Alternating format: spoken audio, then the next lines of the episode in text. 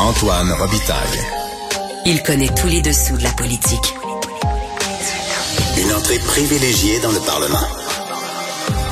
Là-haut sur la colline. Antoine Robitaille. Bon lundi à tous. Aujourd'hui à l'émission, dans sa chronique constitutionnelle, le professeur Patrick Taillon présente une perspective originale sur l'utilisation de la clause dérogatoire par le gouvernement Ford en Ontario comme une réponse à un excès de la part des cours. Le roi Midas transformait tout ce qu'il touchait en or. Or, les tribunaux, eux, dans les dernières décennies, ont tout transformé ce qu'ils ont touché en droit fondamental. Mais d'abord, mais d'abord, c'est l'heure de notre rencontre quotidienne avec Rémi Rémi Nadeau. Tout a été mauvais. Ça a été un spectacle désolant. C'était triste de voir ça. Antoine Robitaille. On sait bien, vous voulez faire du nationalisme. Mais non, on veut justement contrebalancer cette délocalisation-là politique. La rencontre. Un jour, on fera notre débat. Oui, oui, bien sûr. Métal sur métal. C'est le moment de vérité. La rencontre. Nadeau. Robitaille. Mais bonjour, mon cher Rémi. Salut Antoine. Je me suis ennuyé avec ma grippe, puis je remercie d'ailleurs Marc-André euh, Gagnon là, qui a pris la relève. Donc, euh, Rémi, chef de bureau parlementaire à l'Assemblée nationale pour le journal et le journal. Et euh, dis-moi, euh, Dominique Anglade quitte. Parlons succession déjà. La Oui, reine mais- est morte, vive la reine. Hey, Jean-Marc Léger n'a pas mis de temps. euh, sondage euh, qui a été euh, mené euh, dans les derniers jours euh, parce qu'on savait que ça s'en venait. Hein. C'était malheureusement pour Mme Anglade, là, euh, c'était inévitable. On l'avait dit, nous ici, qu'elle ne serait pas là à la rentrée parlementaire du 29 novembre. Et euh, c'est parce que ça s'ajoutait. Là, chaque jour, pratiquement, il y avait un ancien élu libéral qui parlait à visière levée pour euh, dire qu'elle devrait euh, quitter. Puis, euh, écoute, c'était complètement insoutenable. Et Ouais. euh, donc, Jean-Marc Léger, qui, a- qui a mené un sondage auprès de 1000 personnes, euh, c'est particulier de voir que Denis Coderre est le nom euh, que les euh, sympathisants libéraux voient là, le plus comme potentiel successeur de Dominique Anglade. Et tu sais, c'est c'est 17 des, des répondants euh, dans les sympathisants libéraux là, au sondage euh, qui euh, ont euh, nommé Denis Coderre dans la liste là, euh, qui leur était soumise de, de noms de, de potentiels successeurs. Et bon, c'est parce que Denis Coderre est plus connu. En même temps, entre toi et moi, Antoine, est-ce que, est-ce que Denis Coderre pourrait représenter le renouveau? Euh, moi, Il est moi, entaché aussi par deux défaites, là. C'est, c'est, Ben, c'est un maire qui a été là juste un mandat, euh, donc euh, c'est, c'est pas rien, là. C'est, deux défaites comme celle-là, ça, ça défait, comme dit l'autre. Exact. Il a été ministre au, au fédéral, euh, au municipal, son étoile a pâli énormément.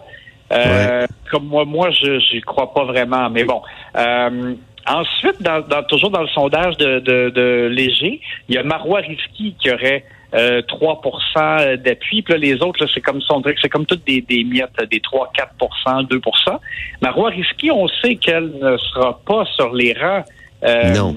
euh, elle a accouché euh, ben, il y a pas longtemps euh, avec euh, Greg Kelly. Ils ont davantage des plans famille euh, que- qu'un plan là, de de se lancer dans une course à la direction pour euh, Mme Risky. Euh, Pierre Moreau, Oui, un deuxième enfant pourrait venir aussi assez vite, là, dans leur oui, plan. oui, c'est ça. Euh, Dans le cas de Pierre Moreau, c'est possible. Écoute, moi, je- je- on a remarqué que Pierre Moreau avait quitté l'émission de télé de Radio-Canada à laquelle il participait sur l'heure du midi Ouais. avant même la campagne électorale. Puis là, ben ça, ça a éveillé un peu des soupçons. On se dit, est-ce qu'il s'attend à ce que Mme Anglade s'écrase et qu'il soit peut-être celui qui puisse prendre le, le flambeau par la suite? Il n'a jamais euh, voulu euh, commenter là ou accorder euh, des entrevues ou nous répondre. Bon, il y a Pierre Moreau pour moi là est un est un certain mystère. On ne sait pas là euh, qu'est-ce que ça veut dire.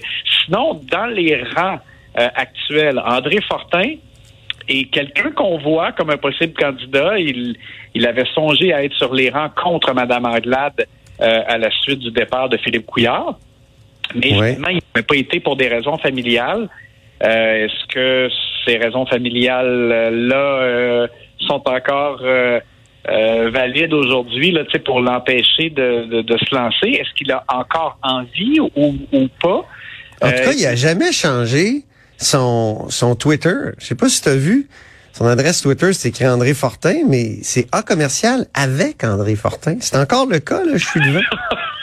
Mon Dieu, Il l'a jamais changé de, de, de, de cette brève période où euh, il a été euh, candidat Ah, ben c'est drôle. ça. potentiel. ouais. Euh, et lui, il a été vraiment, vraiment discret durant la campagne électorale et après la campagne électorale aussi. Ben oui.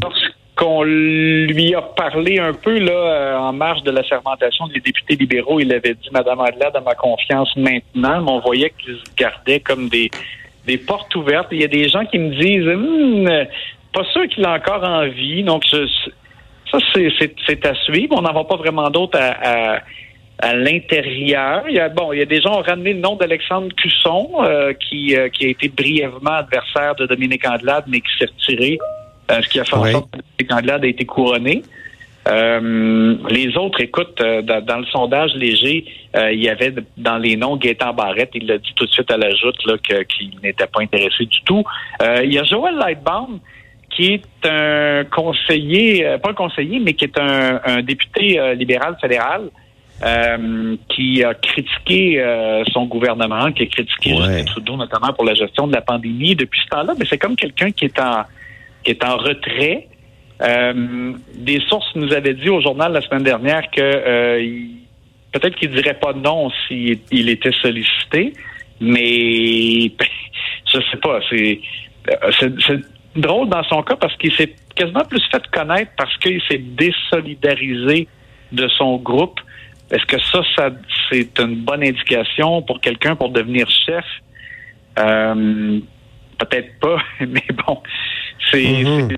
les, les noms là, qui circulent là, ce, ce sont ces noms-là. Et puis, on voit pas là-dedans de, de sauveur, on n'est pas là.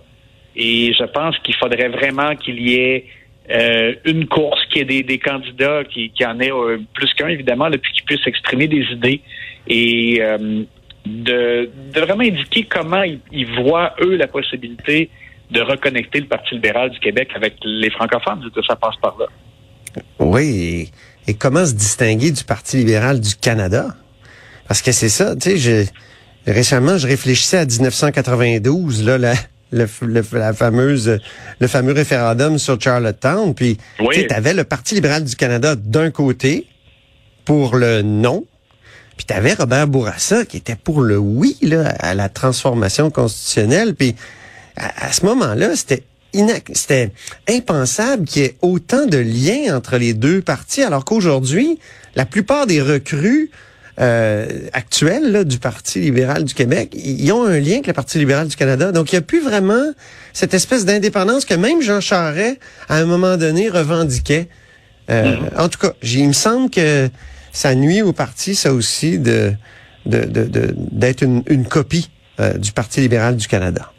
Et Antoine, dans Saint-Henri-Saint-Anne, parce que Dominique Andelade va, va non seulement euh, quitter euh, la direction euh, du PLQ, mais va démissionner aussi de son poste de député, ben, c'est Québec solidaire qui peut-être salive.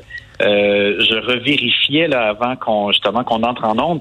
Euh, Dominique Andelade avait une majorité de 2700 voix, euh, ce qui était pas mal, mais qui est quand même pas tant que ça.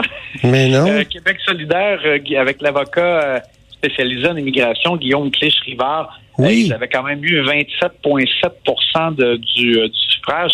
Donc, c'est sûr que euh, Mme Anglade n'étant plus là, c'était la chef. Euh, QS a quand même une possibilité là, de, de gain. Euh, Imagines-tu si... Euh, euh, Et qui le Parti libéral va euh, présenter? C'est toute une question, ça aussi. Ouais, parce que là, le- les libéraux, ils étaient 21. Là, enlève Marie-Claude Nichols, ils étaient passés à 20. Là, ils, sont, ils vont être 19 là, avec le départ de Mme Anglade. Alors, qui, qui va être chef par intérim? Mais là, il, y a une, il est censé avoir une rencontre du euh, caucus en soirée, euh, Antoine. Moi, Mhm. la personne que je vois comme chef intérimaire, c'est Marc Tanguay, qui est député Mhm. de La Fontaine. Oui. Euh, il est là depuis 2012, donc ça va faire 10 ans. Euh, ben, en fait, ça, ça fait déjà 10 ans qu'il est député à l'Assemblée un ancien nationale. président Connaît- du parti aussi. Exact. Alors lui, il connaît très bien le parti et connaît très bien les rouages au Parlement.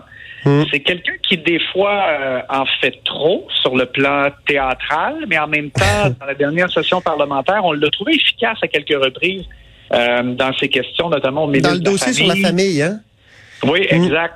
Alors, il a quand même le sens de la formule, il peut être bon, euh, et, et donc, si lui n'a pas de visée pour euh, vraiment la chefferie comme telle, ben, ça pourrait être un bon euh, candidat pour être le chef intérimaire. D'ailleurs, il y avait des sources qui avaient dit à certains de nos collègues au journal euh, qu'il avait déjà peut-être même euh, euh, parlé à certains collègues de la possibilité là, que si Mme Anglade quittait, euh, qui pourrait être intéressé à être chef intérimaire. Là, ça, c'était avant, là, euh, euh, avant les dernières semaines, là, que ça, ça, ça se serait.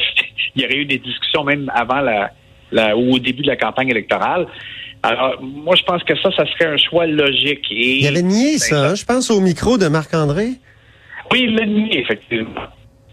Mais on avait des sources comme quoi il y avait eu un peu des discussions. Alors, étant donné que le groupe euh, actuel parlementaire des libéraux est composé quand même d'une grande partie de recrues, là, ils sont neuf, si je me rappelle bien, ou dix, Ben euh, oui. à, être, à être des nouveaux. Donc, ça serait, il y aurait quelque chose là de, je pense, de, de rassurant si on confiait les rênes de façon intérimaire à Marc Tanguay. Mais là, on verra. Là, pour l'instant, on, on ne sait pas encore c'est, ce qui va arriver, mais disons que c'est ma prédiction. Oui, c'est ça.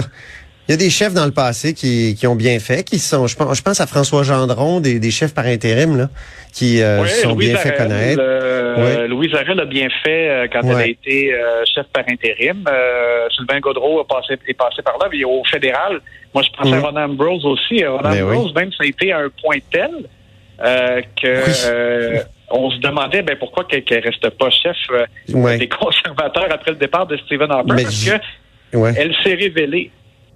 J'ai une prédiction, euh, ça sera pas le cas de Marc Tanguay.